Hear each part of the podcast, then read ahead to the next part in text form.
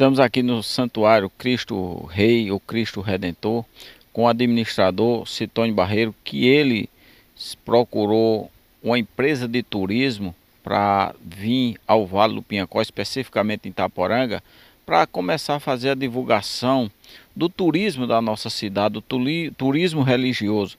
E não teve nenhum incentivo da parte do poder público. E sim, foi iniciativa privada da igreja. Não é isso, Citões? Uma boa tarde. Boa tarde, Marinaldo. Boa tarde a todos da TV Diária. Marinaldo, o Cristo, desde a construção, nunca teve o apoio necessário, tanto do poder público, né? Você sabe muito bem a história, os itaporanguenses também conhece a história, que o Cristo, desde que começou, foi através de doação. E assim continua. Já mandei vários ofícios à prefeitura pedindo ajuda, pedindo apoio para o santuário. Alguns foi é, aceito e outros foi negado. E sobre o turismo, a gente luta para divulgar o Santuário do Cristo Rei, o maior cartão postal da Paraíba. Um dos maiores cartão postal da Paraíba é o Santuário do Cristo Rei. Mas a gente não tem o apoio do poder público. É, Citonho, sem falar que é a sétima maravilha do estado da Paraíba. Depois dessa empresa de turismo, esteve aqui em Itaporanga hoje, que também fez uma trilha, num, onde tem um cruzeiro, setor religioso, de pagar promessas, que não é de entidade pública, é de uma entidade particular, mas abriu o, o espaço para divulgação do turismo.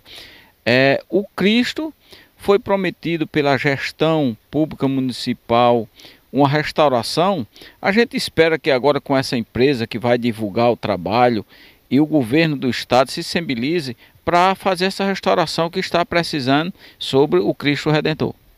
Marinaldo, é, ano passado eu contatei que tinha alguns rachão no monumento do Cristo Rei, onde eu contratei uma empresa com um drone para tirar foto desses rachão os rachão profundo, aonde tem no peito, na cabeça, no nariz né, do santuário.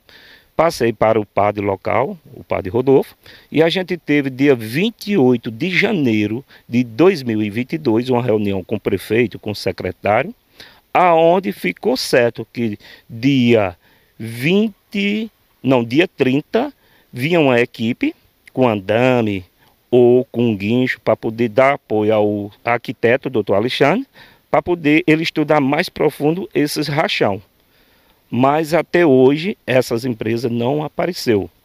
E sobre o turismo, Marinaldo, teve um visitante aqui do Cristo, ele é de Cajazeira, e eu passando para ele a história do Cristo. Ele disse que não conhecia o santuário, não tinha ouvido falar. Eu disse, ó, a gente não tem ajuda para divulgar o santuário, nós também não tem recurso para divulgar.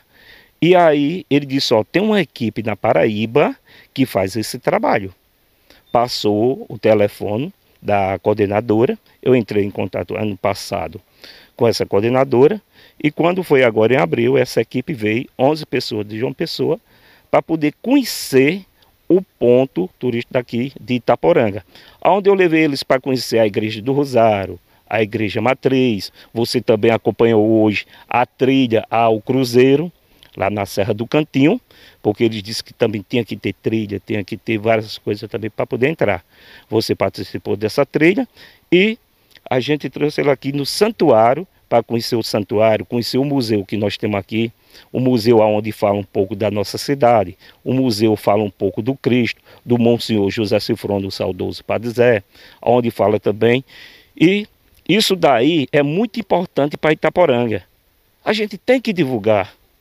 A gente precisa de ajuda para divulgar.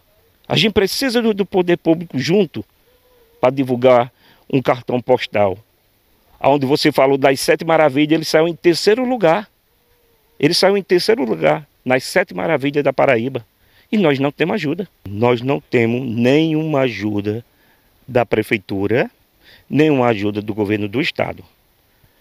A única ajuda que tem da prefeitura é o pagamento da conta de energia do monumento não do santuário, porque existe o prédio de apoio, que é a paróquia que paga a conta, onde a prefeitura paga a conta do monumento que teve uma lei municipal que foi aprovado no se eu não estiver enganado, em 2009, que era no governo de Jaci, pelo vereador Saulo.